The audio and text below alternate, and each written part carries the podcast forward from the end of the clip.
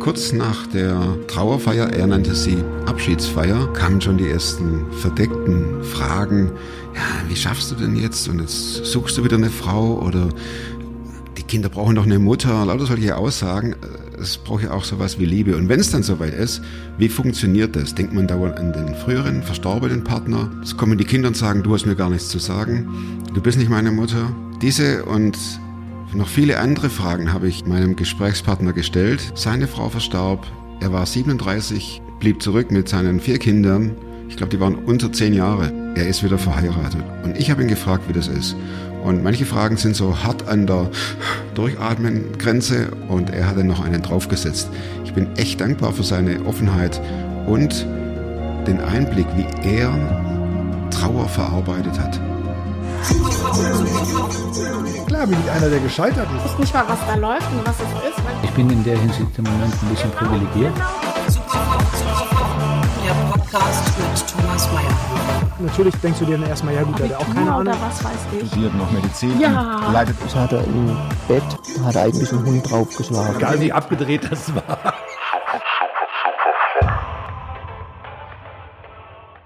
Wie lang zwischen Beerdigung und Hochzeit? Welche, welcher Abstand war da? Ähm, Andreas starb am 8. Februar 2008. Am 15. war die Abschiedsfeier. Und Brigitte und ich haben geheiratet im Juli 2010. Also zweieinhalb Jahre. Wie lange war der verheiratet? Ähm, knapp zwölf Jahre. Und ist dann der Wunsch da, für sich selbst eine Frau zu finden? Oder denkt man, unsere Kinder brauchen eine Mutter? Oder Das war, ja- war sehr spannend. ich frage halt mal, Ja. der Zug fährt vorbei Ja, Zug fährt vorbei und macht ein und bisschen ist wieder Krach. fort. Genau. Äh, Das war dahingehend spannend, weil äh, der Tod von Andrea damals hat ziemlich äh, für viel Wirbel gesorgt. Also es gab großes Interesse, nicht nur bei der Abschiedsfeier, sondern auch sonst haben viele mitbekommen.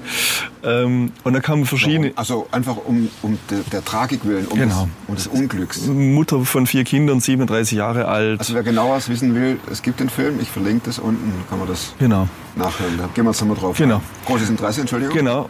Ähm, und da kam unter anderem ein Anruf von einem äh, früheren Kollegen, Pastor im Ruhestand, ähm, und manch andere.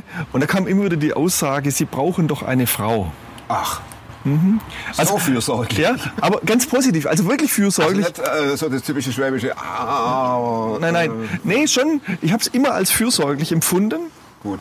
Äh, und immer als, da macht sich jemand Gedanken. Ja. Ich habe aber allerdings auch gemerkt, ganz viele Leute sagen, na ja, ein Mann alleine mit vier Kindern und Haushalt geht nicht. Ja gut, vier Kinder, Haushalt, Geld verdienen, das ist Ja klar, Ne? ist, ist alles, Rein mal die Fakten. ja na klar, super spannend. Ja. Ja. Deswegen auch nach wie vor äh, habe ich größten Respekt und ich sage, für mich sind die größten Helden unserer heutigen Zeit tatsächlich Alleinerziehende, weil das eigentlich nicht zu bewerkstelligen ist. Ja, das ist, also das Ganze ist eine Nummer zu groß, weil ähm, dich um Haushalt, Kinder und Geld verdienen kümmern und dann noch vielleicht um dich selber ein Ding der Unmöglichkeit. Ja, das um, sich um sich selbst kümmern, das fällt in meinen Das fällt weg. Fällt hinten Geht runter, nicht. Ne? Ja. Die Leute haben auch gesagt, mach doch mal was Schönes. Was, was ist das? Was ist was Schönes? Also Ich, ich, ich gucke das Bild von meiner Frau an, Ja, da ich- vergeht mir das schön. ich, ja, ich, ich komme auch gar nicht mehr vor, weil es war ja gar nicht mehr im Fokus. War einfach so. Okay. Äh, Und ich habe über diesen Satz, Sie brauchen eine Frau, viel nachgedacht. Und kam irgendwann zu dem Schluss, nein, ich brauche keine, aber ich will eine. Und das war für mich ein entscheidender Unterschied. War nachher übrigens meine erste Liebeserklärung an Brigitte, ich brauche dich nicht, aber ich will dich. Weil ich gesagt habe, ich brauche niemand, der sich um meine Kinder kümmert. Ich brauche niemand, der mir den Haushalt führt. Stefan, etc. Ja? Äh, ich frage ganz direkt. Ja? Äh, du sprichst von Brigitte. Ja? Wie hast du die gefunden? Über Parship, Tinder? Nee, sie war die beste, Okay. Freund, beste Freundin von Andrea. Ach. Ja. Ähm, wir waren miteinander in der Gemeinde. Ich war ja Gemeindepastor in Tübingen.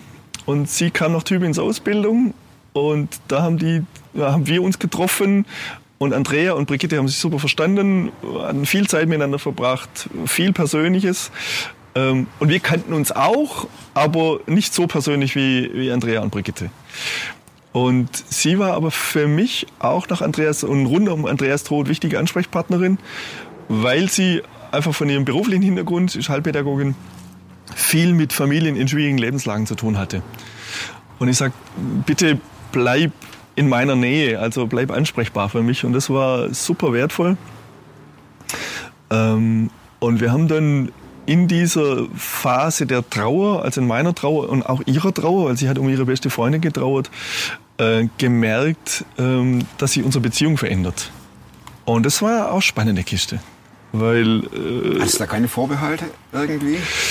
Ich frage einfach Ja, ja, direkt na und du sagst, hey Kollege, schneid's raus oder Ähm, nö, ach, was heißt Vorbehalte? Es war ähm, schräg,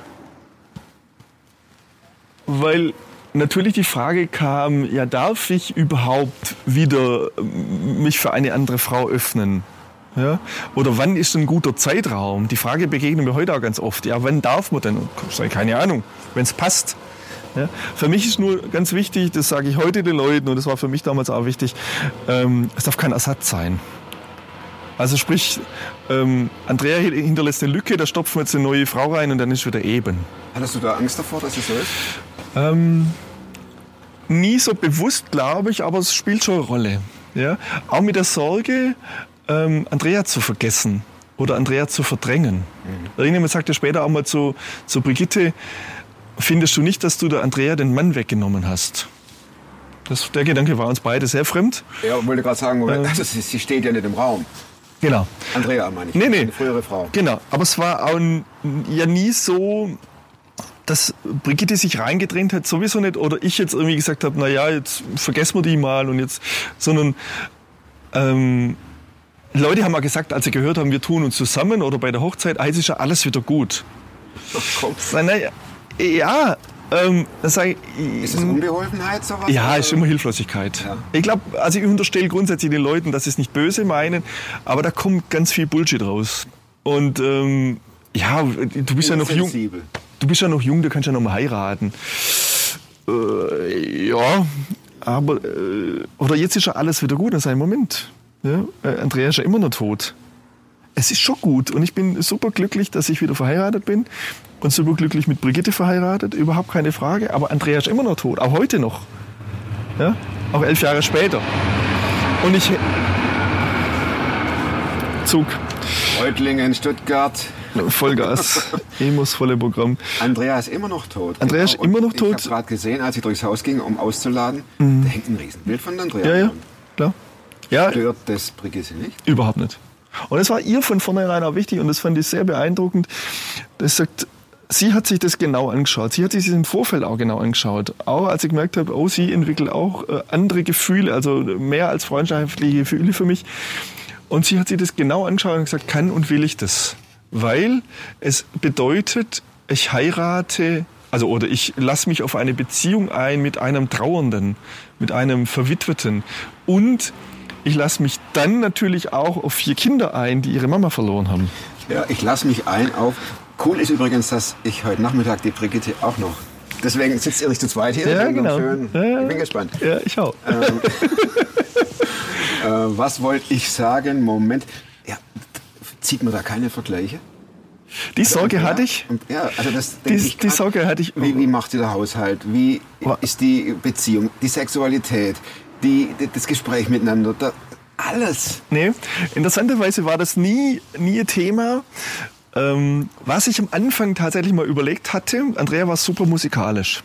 Also extrem. Ich kenne wenige Leute, die so musikalisch waren. Also irre. Und es ähm, war und ist was, was mir selber auch viel bedeutet. Ähm, und Brigitte ist nicht so musikalisch. Ist nicht unmusikalisch, aber spielt eben nicht so virtuos Klavier oder, oder äh, so. Und es war am Anfang so, oh, geht das? Also will ich das? Kann ich das? Weil Andrea und ich immer wieder Musik miteinander gemacht haben. Das war schon sehr besonders. Und ich habe dann irgendwann gemerkt, Brigitte ist in anderen Bereichen super kreativ. Und ich merke, ich mag kreativ. Ja? Und natürlich mag ich Musik besonders oder ist einfach mein Ausdruck oftmals. Aber Brigitte ist in anderen Bereichen super kreativ. Und das war das Einzige, wo ich am Anfang mal kurz überlegt hatte und dann aber nie mehr. Und alles andere Also so dieses, äh, der Kartoffelsalat bei meiner Mama schmeckt aber anders als bei dir, gab es sowieso noch nie. Also das ist mir völlig juck. Ja? Und da bin ich aber dankbar dafür. Also dass nie so dieses Vergleichen kam und Andrea das so. Das Schöne war ja auch, äh, Brigitte kannte Andrea und kannte uns, kannte uns auch als Familie. Sie war äh, auch vorher schon eigentlich Teil der Familie. Sie hat viel Babysitting gemacht, viel mit den Kindern etc. Sie war immer die Spaßtante.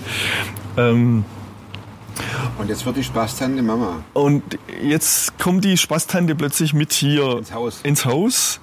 Und war Der klar, ist morgens da, macht, macht das Frühstück, Ja. kommt aus dem Schlafzimmer raus, aus dem Bad. Ja.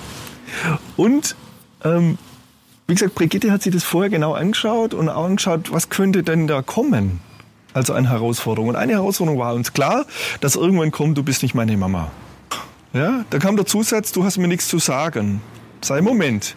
Du bist nicht meine Mama, stimmt 100 Prozent. Und Brigitte hat auch von Anfang an Wert drauf gelegt, sie ist nicht die Mama, sie wird auch nicht Andrea ersetzen. Ach, da Ja. bin ich gespannt auf heute Mittag. Ja. Auf das Gespräch. War, war nie Thema und sie hat den Kindern auch von Anfang an freigestellt, sagt zu mir, wie ihr wollt. Wie Ja. sagen Sie? Brigitte. Der Jüngste hat am Anfang, der war ja, wie gesagt, knapp zwei, der hat am Anfang noch ein bisschen mit Mama äh, experimentiert. Dann war eine Zeit lang war das Stief auch noch irgendwie im Gespräch, auch mit den Verwandten, dann der Stiefopa und die Stieftante und so weiter. Das war dann aber relativ schnell albern. Auch, weil ihre Verwandtschaft das super entspannt waren. Und es war nie Thema, dass es jetzt ja nur Stiefenkel sind, sondern es waren Enkel, Nichten, Neffen, wie alle anderen auch und ich genauso. Ja, das war also völlig äh, überhaupt kein Thema.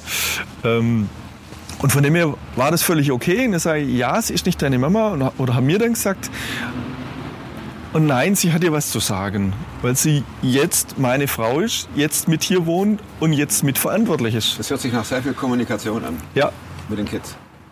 das hört sich noch zunächst mal viel Reflexion an bei uns, dass wir wirklich viele, viele Gespräche geführt haben im Vorfeld und wir haben gesagt, erst wenn wir sicher sind, dass das mit uns was wird und dass wir uns beide auf dieses neue Abenteuer einlassen, geht es in die Öffentlichkeit. Es klappt. Ja? Ja, ja. Öffentlichkeit meine ich jetzt. Ja, ähm, gut, es, es, sie war natürlich hier, ja, aber es war am Anfang schon so, wir haben uns heimlich getroffen. Also einfach so, dass wir gesagt haben, wo sind wir jetzt irgendwo, wo wir nicht gleich überall Hallo, Hallo, ah ja, schön, dass du da bist, ja, so, ähm, genau. Ähm, einfach, weil ich hier in der Region schon relativ bekannt war oder äh, einfach manche Leute kenne und wenn da ständig einer vorbeiläuft und du läufst ja jetzt mit einer anderen Frau spazieren, wir hatten ja nichts zu verbergen. Also es war ja nichts Verbotenes, aber eben auf der anderen Seite was, wo wir gesagt haben, wir wollen nicht einfach in was reinstolpern, wo man nachher sagt, oh, war doch nix.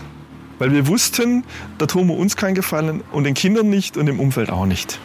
Kam es vor, dass du zur Brigitte Andrea sagtest?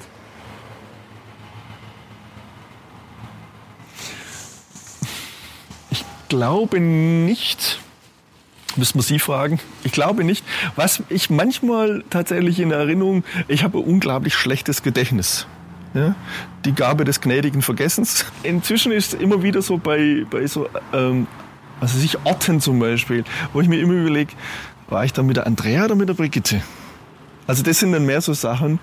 Ähm, aber Brigitte hat auch von Anfang an gesagt, wenn du irgendwie über Andrea reden willst, am Anfang habe ich immer wieder mal von der Andrea geträumt, du darfst es mir jederzeit erzählen. Das ist nie tabu. Auch zu den Kindern haben wir das gesagt. Wenn ihr über die Mama reden wollt. Und es war immer klar, Brigitte, also Andrea ist die Mama. Und Brigitte ist, wenn dann die Mutter. Und gemeinsam waren wir dann die Eltern. Das ist ja entspannt. Also wenn, wir, wenn die Kinder uns irgendwo vorgestellt haben, Schule oder sonst irgendwas, sind meine Eltern. Das hört sich, Stefan, das hört sich nach sehr weitreichenden Überlegungen im Vorfeld an. Ja, und das war auch super anstrengend. Ja, weil ich, also wenn man eine Beziehung eingeht, ist es ja nichts Technisches, wo man dann sagt, wir machen das so, so, so und so und so, sondern also da müssen ja auch die Schmetterlinge fliegen, oder? Ja, und es Im war, Bauch. es war beides. Und das war das Spannende. Und es war, also Schmetterlinge, dann schon die Frage, darf ich überhaupt? Also ist das, ist das nicht zu früh? Muss ich da noch warten? Wann ist denn der richtige Zeitpunkt? Dann die Frage, was macht es mit den Kindern? Wir waren tatsächlich auch gespannt darauf, ähm, wie läuft es nachher mit den Kindern? Und wie läuft es mit der Verwandtschaft? Wir haben uns tatsächlich einen Plan gemacht, wer sagt wann wem Bescheid, dass wir uns zusammengetan haben. Weil wir gesagt haben, wir wollen es steuern. Und wir wollen nicht, dass irgendjemand dann plötzlich zu den Kindern sagt, ach so, gell, der Papa hat ja jetzt wieder jemand. Hä? Ja? Oh ja. Ähm, sondern dass wir Oh, gesagt ja. und ich habe gesagt, ich möchte es euch meine Kinder selber sagen und habe mir dann Situationen gesucht, wo ich gesagt habe, also pass auf, Brigitte kennt ihr ja, Wie aber haben deine Kids darauf reagiert? durch die Bank positiv. Also es war und insgesamt haben alle positiv reagiert. Alle heißt alle in eurem Umfeld. Alle im Umfeld, die wir informiert haben und alles, was wir mitbekommen haben, war durch die Bank positiv. Bei manchen war Erleichterung. Jetzt Ja. hat er wieder eine. Jetzt, jetzt ist Jetzt wieder läuft der Haushalt. Ja, jetzt läuft der Haushalt. Jetzt ist alles wieder gut. ähm, und auch ganz viele ähm, waren, waren mir natürlich auch, äh, was heißt natürlich, waren mir sehr wohlgesonnen und war schon so ähm, klasse, dass da wieder eine Perspektive entsteht. Gab es Momente, wo du dachtest, größter Fehler ever? Br- Mit der Brigitte? Nee. Never. Überhaupt nicht. Äh, Vielleicht in, in der Hinsicht, weil es auch mit den Kindern spannend wurde, immerhin vier Kinder. Ja, das ist ja eine Hausnummer. Vier Kinder müssen ja auch, äh, Ähm. äh, sag ich mal, die müssen ja auch mitmachen. Ja, und äh, es ist ja durchaus spannend, wenn du die nicht selber geboren hast. Ähm, also sie, hast, ja. genau. Ähm, dann oder dieses, du bist nicht meine Mama, du hast mir nichts zu sagen und so weiter. Die Sachen kamen nicht so verstärkt, aber sie kamen zwischendurch auch. Ähm, und ich habe mich zwischendurch schon gefragt, ähm, was hat sie sich da angetan? Nicht, was habe ich hier angetan, weil sie ist selber groß, also sie hat die Entscheidung freiwillig getroffen, mit mir unterwegs sein zu wollen. Aber das war zwischendurch schon, ich dachte, sie musste nicht. Also ich kam aus der Nummer ja nicht mehr raus. Wir hatten die vier Kinder und klar, Andrea war tot, Andrea war tot, also bin ich zuständig. bist immer Witwer. Zeit deines Lebens. Genau. Und sie hätte sich das nicht antun müssen. Ja, war ihre freiwillige Entscheidung, ähm, die sie, wie gesagt, sehr bewusst getroffen hat. Ja, ähm, und das war zwischendurch schon so Gedanke, wo ich dachte, ja, wahrscheinlich wäre ihr Leben entspannter verlaufen ohne. Hast du ihr deine Gedanken mitgeteilt? Ja. Und sie sagte dann, stimmt. Ja, na klar, stimmt, aber es wäre auch nicht so, in manchem auch nicht so schön. Also die, die Ausschläge in beide Richtungen sind anders. Ja? Also ähm, sie war tatsächlich glücklicher Single, als wir uns zusammengetan haben. Gibt es ja auch nicht ganz so viele. Ja? Ähm, gesagt, jetzt, Reutlingen, Stuttgart, Stuttgart-Reutlingen. jetzt genau. Sie war glücklicher Single. Sie war glücklicher Single ähm, und war auch mit dem Thema Kinder durch. Ja, sagt, okay, der Zug ist einfach irgendwann mal vorbei. Der jetzt auch. Ähm, und dann kam ich ins Spiel. Und das war schon eine spannende Kiste.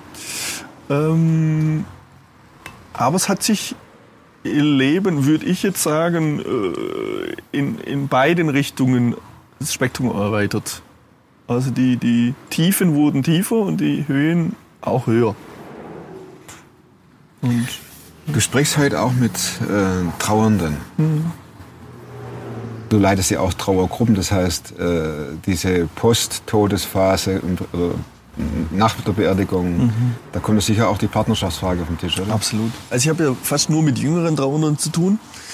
Ähm, also wenn ich jung bin, dann stellt sich irgendwann die Frage, wenn ich schon mal glücklich verheiratet war oder eine glückliche Partnerschaft hatte, oh, das hat sich gut angefühlt, hätte ich gerne wieder vielleicht irgendwann.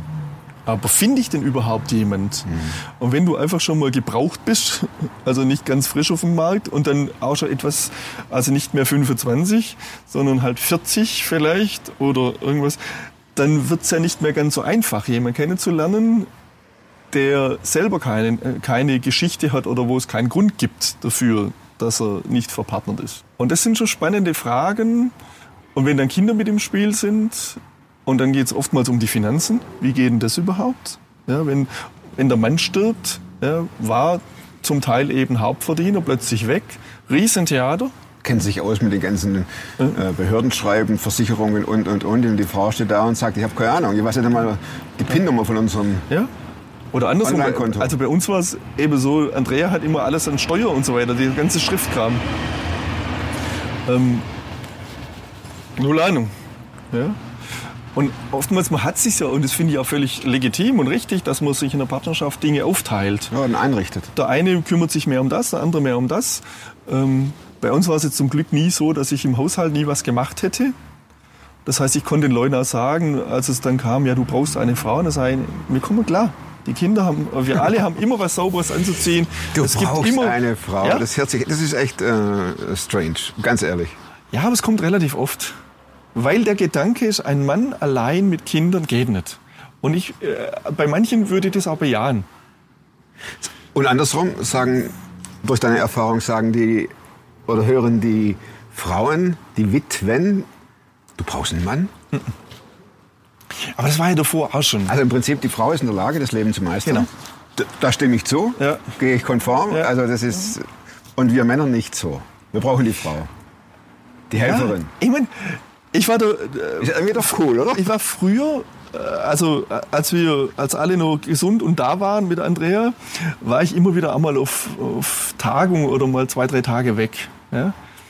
Das hat kein Mensch interessiert. Ja, da hat bei der Andrea niemand angerufen und gesagt, du brauchst Unterstützung, sollen wir dich mal zum Essen einladen mit den Kindern.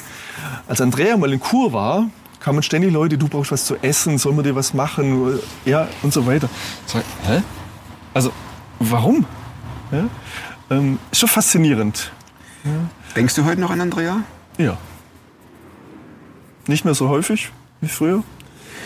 Kommt es vor, dass du manchmal aufwachst in deinem Leben und denkst, sie fehlt mir?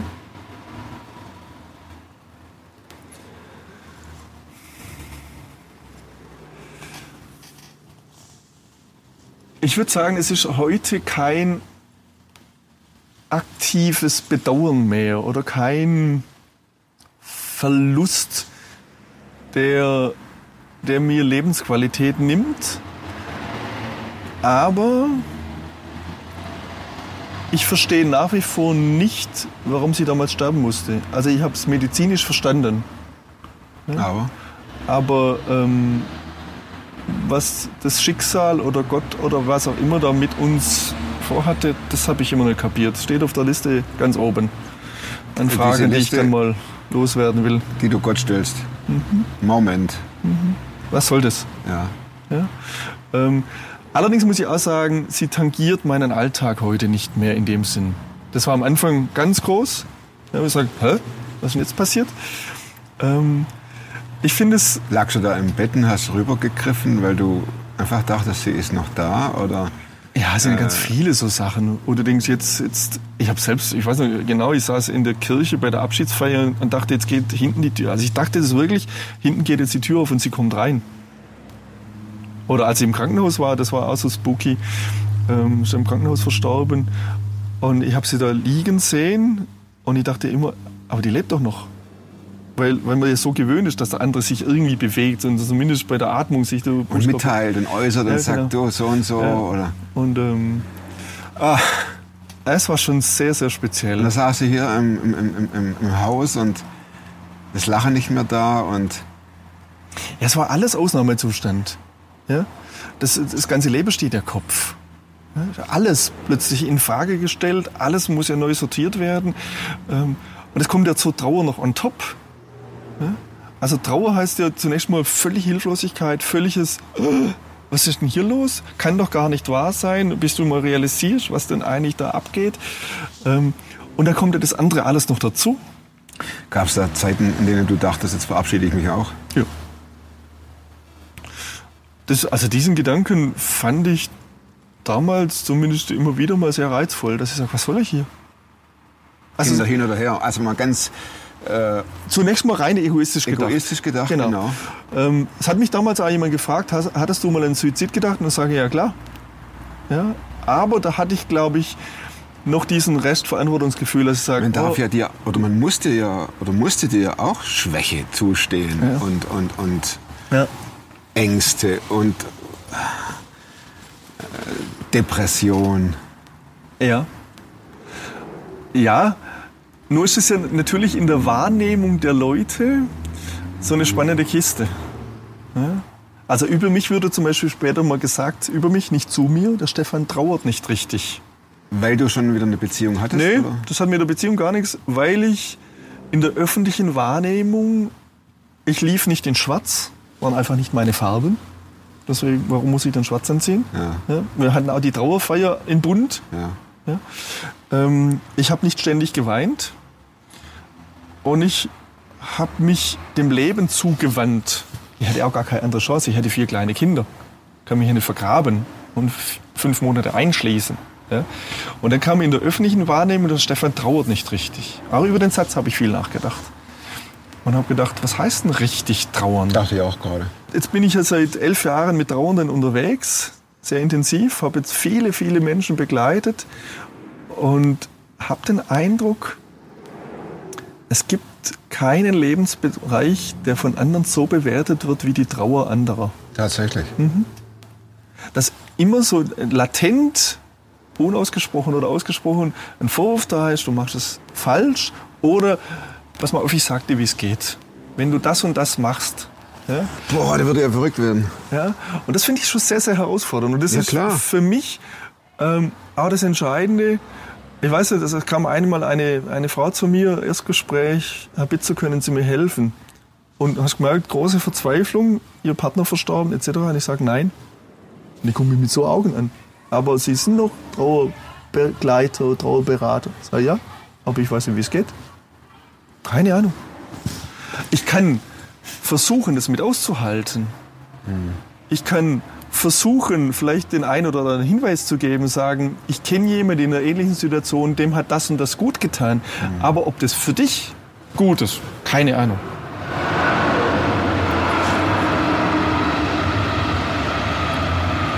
Und dann kommen ganz viele so, so Sätze wie, ihr kauft einen Hund. Dann geht es dir wieder besser. Und jetzt spricht ja grundsätzlich nichts gegen einen Hund. Das, Ja? geht nicht um den Hund. Ähm, oder geh doch spazieren. Ähm, Da reg ich mich auf. ja, Entschuldigung. es ist tatsächlich auch, es ist unglaublich. Also ich muss sagen, ich bin super dankbar. Ich wurde von diesen Sprüchen relativ verschont. Ja, ich weiß nicht, weil ich, äh, also es gab auch so ein paar Situationen, wo ich dann aber zum Glück für mich sehr klar sein konnte, ähm, was nicht alle so gut verkraftet haben. Aber das war dann in dem Fall nicht mein Problem. Und ich sage Trauernden auch immer, du musst in der Trauer egoistisch sein. In der Trauer, in deiner Trauer geht es um dich. Wenn du Kinder hast, dann noch um die Kinder und dann fertig. Alles andere ist nicht deine Baustelle. Das muss aber auch können, sowas. Ja, na klar. Und da brauchst du auf der anderen Seite wieder Leute, die das mittragen.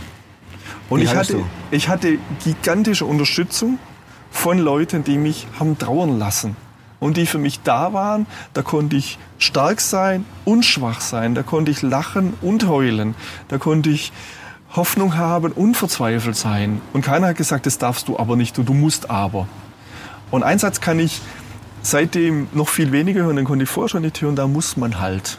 Und dann kommt irgendein schlauer Spruch von wegen, ähm, da muss man halt weniger essen oder, oder mehr Sport machen oder da muss man Einen Hund kaufen. einen Hund kaufen oder, oder ist alles Bullshit. Und ich weiß nicht, wie Trauer geht. Ich weiß auch nicht, wie meine Trauer geht. Ich erlebe sie ja Tag für Tag. Und das war für mich der, der entscheidende Punkt. Trauer kann man nur durchleben. Und zwar, ähm, indem ich mich selber beobachte. Trauer kann man nie üben. Welche Rolle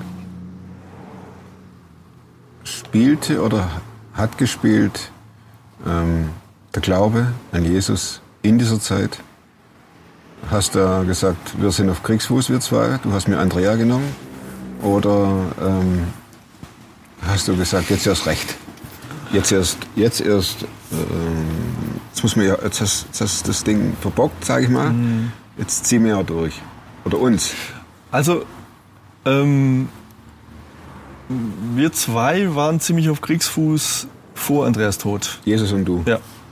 Ähm, weil da vieles andere schief lief Ich war ja Gemeindepastor, bin da aus der Gemeinde rausgeflogen damals und so. Es war alles sehr unschön, sehr, sehr herausfordernd. Und da habe ich dann tatsächlich irgendwann gesagt, weißt du was, kannst mich mal. Weil geht nicht. Also, machen wir nicht. Und ähm, wir sind zwei Tage vor Andreas Tod wieder Freunde geworden. Das war schon sehr, einerseits sehr unspektakulär, andererseits sehr Jesus und spektakulär. du. Mhm. Ähm, wo ich mich neu entschieden habe, ihm zu vertrauen, weil ich gesagt habe, ich habe gar keine andere Chance. Und ich will, ich will mit ihm leben. Ich habe zu viel mit ihm erlebt. Ähm, und dann ist Andrea trotzdem gestorben. Also dieses Wunder, auf das wir gehofft haben, ist nicht passiert. Du hast auch nicht die Beziehung wieder aufleben lassen, damit Andrea Nee. am Leben bleibt. Ich habe davor gemerkt, es haben mir viele Leute gesagt, wir beten für euch. Dann sagen das könnt ihr machen, das bringt eh nichts. Es wurde eh nur schlimmer. Und es wurde ja auch immer schlimmer. Ja, klar. Ja, dann ist Andrea gestorben, zehn Tage später ist mein Vater gestorben. Ja, es war alles. Ja, ähm, Das war ein aber freie Fall, oder? es war freier Fall, absolut. Also arbeitslos, aus der Gemeinde, die ich selber gegründet habe, rausgeflogen. Ähm, dann arbeitslos, dann Andrea krank, dann Andrea tot, dann mein Vater tot. Meine Mutter schon früher gestorben. Mit Ende 30 alleinerziehender Vater von vier kleinen Kindern. Herzlichen Glückwunsch, arbeitslos. Das war schon So Jesus. Jetzt gibt alles. Und das war aber das Faszinierende, gerade besonders in dieser Woche, nicht nur, aber besonders in dieser Woche zwischen Tod und Abschiedsfeier. Ich hatte die ganze Zeit tatsächlich einen Frieden. Ein, eine heilige Geborgenheit oder Gelassenheit oder das kann man, glaube ich, gar nicht so richtig beschreiben, aber keine Verzweiflung mehr. Keine, ähm, ich muss mich jetzt umbringen, weil ich es nicht mehr aushalte. Und auch keine Wut Gott gegenüber. Nee, es war dieses, ich habe es immer noch nicht verstanden. Und wie gesagt, das steht immer noch auf der Liste. Sagtest du eben, ja. Genau. Also das äh, nicht so nach dem Motto, ah, alles gut und, und es war jetzt halt Gottes Führung, bla bla bla. Ja? Die Dinge kann ich nicht mehr hören. Ja? Oder die in, der, in mancher Begräbnisliteratur kommt dann, Gott dem Herrn hat es gefallen, das den und den zu sich zu rufen. Ja? Finde ich furchtbar. Ja. Nein, ich glaube nicht, dass es Gott das gefallen hat. Und, und was er da getan hat und nicht getan hat und warum er es zugelassen hat oder nicht oder wie auch immer, die Diskussion kam sehr schnell auf im Umfeld. Es sagt, stopp, steige ich aus, mache ich nicht mit, ist nicht meins. Ja?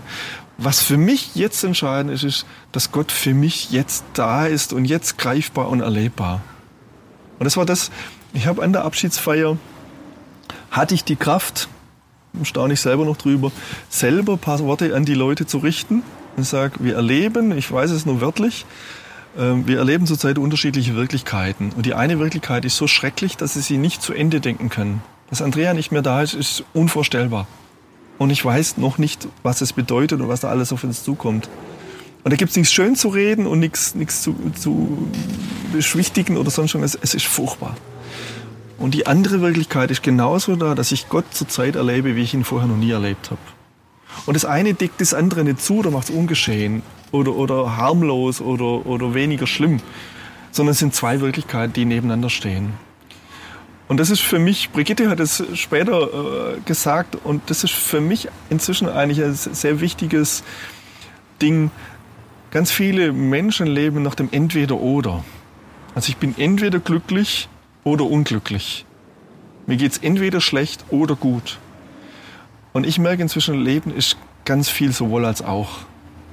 Mir geht's total dreckig. Warum auch immer, in irgendeiner Situation. Und ich habe trotzdem was Schönes erlebt. Wir sind aus der Klinik raus, die Kinder waren da, Andrea gerade gestorben. Wir haben gesagt, wir treffen uns drüben in der Kinderklinik. Da gab so es einen, so einen Spielbereich. Ich komme rüber, war noch, musste noch ein paar Sachen klären, komme da rein, die Kinder spielen Fangen. Mein erster Gedanke war, wie könnt ihr nur? Das geht nicht. Geht nicht. Die Mama ist gerade gestorben, jetzt Ja. reiß dich mal zusammen. Den habe ich, den hab ich zum Glück für mich behalten. Ah, gut. Der zweite Gedanke war, wie schön, dass ihr eine Möglichkeit habt, jetzt mal Druck abzubauen und, und, und ja, was zu tun. Und ich kann mitten im größten Scheiß was Schönes erleben. Und andersrum auch. Mein Leben kann wunderbar sein und ich kann trotzdem was Schlimmes erleben. Und das merke ich inzwischen und versuche den Leuten auch nochmal äh, nahe zu bringen. Ja, natürlich ist ja manchmal, manchmal wirkt alles wie furchtbar. Und manchmal ist auch alles furchtbar. Da gibt's gar nichts. Und der Boden ist offen und Genau. fällt in die Tiefe. Definitiv. Und es gibt gar keinen nicht, Halteseil. Nee, genau. Also gar nicht immer, ja, always look on the bright side und so. Das ist Quatsch, vergiss es. Also dieses Huhu, positives Denken. Ähm, aber ähm, manchmal ist das Leben eben mehr als schwarz oder weiß. Und da geht es nicht um 50 Shades of Grey, das ist eine andere Baustelle, sondern da geht es um viele Abstufungen, die das Leben doch oftmals mit sich bringt. Wo ich sage, ja, scheiße und aber auch gut. Ja? Eine ganz furchtbar und das andere ist aber trotzdem schön. Ja, Andrea ist immer noch tot und ja, ich bin jetzt glücklich verheiratet. Das eine macht das andere nicht besser. Ich müsste nicht neu verheiratet sein, wenn Andrea noch leben würde. Klar. Ja? Aber das war ja nicht meine Wahl. Ist ja auch müßig. Das so, Ja. Und trotzdem kann ich jetzt natürlich mich darauf konzentrieren und sagen, oh, alles schrecklich und Andrea ist tot und ich werde nie mehr glücklich in meinem Leben. Und der Gedanke ist auch nachvollziehbar und auch, auch okay. Ja. Ja. Und gleichzeitig merke ich jetzt, ja, Andrea ist tot und ich bin super glücklich und ich darf das auch sein. Und ich bin sicher, Andrea freut sich auch darüber, dass ich glücklich bin. Ja? Also ich nehme ihr ja nichts weg oder mache da ja nichts kaputt. Und diese zwölfeinhalb Jahre, die wir miteinander hatten, sind ein Schatz, den mir auch keiner nimmt. Und die Erinnerung nimmt mir auch keiner, darf mir auch keiner nehmen. So, vergiss es und leg das ab oder denk nicht mehr drüber nach, red nicht mehr drüber. Nein, Quatsch. Ist ein Teil meiner Geschichte, ein wertvoller Teil meiner Geschichte. Und die äh, jetzt neun Jahre, die ich mit der Brigitte habe, sind auch ein wertvoller Teil meiner Geschichte. Beides. Meine Eltern sind beide tot. Super schöne Erinnerungen. Ja? Muss ich doch auch nicht einfach streichen aus meinem Gedächtnis, aus meiner Biografie. Nein, gehört dazu. Stefan, vielen Dank. Sehr gerne. Sehr, sehr bewegend, muss ich ehrlich sagen. Äh, auch äh, Punkte, wo, man, wo ich selber drüber nachdenke, die mich auch noch selber herausfordern. Äh, und trotzdem stehe ich mit beiden Beinen im Leben und will von dir wissen, welches Buch hast du nicht nur einmal gelesen? So zum Schluss unserer superfromm Geschichte hier. Welches Buch habe ich nicht nur einmal gelesen? Sind noch Mickey Maus Hefte oder Hagar oder so? Du bist der Stefan. ähm, Eugen Roth habe ich immer wieder gelesen. Was ist Eugen Roth? Eugen Roth ist ein wunderbarer. Schreibt das sich mit TH? Ja. Der hat ein schönes Gedicht über das Kind im Manne, falls dir das interessiert. Also könnte ich dir, Zitieren? Könnte ich dir zitieren? Geht es lang, das? Nein? Na, sag doch. Bekanntlich kommt das Kind im Weib durch das Gebären aus dem Leib. Da es sich jedoch beim Mann nicht solcher Art entfernen kann, ist es verständlich, dass es bleibt und ewig in ihm lebt und leibt. Och, und du hier zieh's ein Kind im durch. Mann, oder? Das bringt mich zur letzten Frage. Plakat. Hier in, in, im schönen Süden Deutschlands, am Fuße der Alp, wo zwischen Reutlingen und Tübingen, Reutlingen und Tübingen ständig Stau ist, ist ein riesiges Plakat. Fiktiv, aber wenn da eins wäre, dürftest du für eine Woche deinen Slogan posten. Wie würde das, äh, die Aufschrift ähm, auf dem Plakat heißen? Man nehme einen guten Wein und schütte ihn in den Koch. Aber gut, das ist jetzt vielleicht nicht so der Spruch fürs Plakat. Ähm, das Leben ist schöner, kann schöner sein, als du dir vorstellst. Ich saß ja auch schon mal hier auf der anderen Seite des Tisches und ich habe gemerkt, wie schwierig das ist und wie herausfordernd, über Erfahrungen im eigenen Leben zu sprechen. Stefan, der hat da absolut keine Scheu gezeigt, sondern hat offen gesprochen und dafür bin ich echt dankbar, weil ich glaube, dass solche Offenheit wirklich auch hilft dem, der sich in ähnlicher Situation befindet. Nächste Woche neue Folge, dann mit der Frau von Stefan. Wird hochinteressant. Und bis dahin, bleibt oder werdet super fromm. Macht's gut. Tschüss.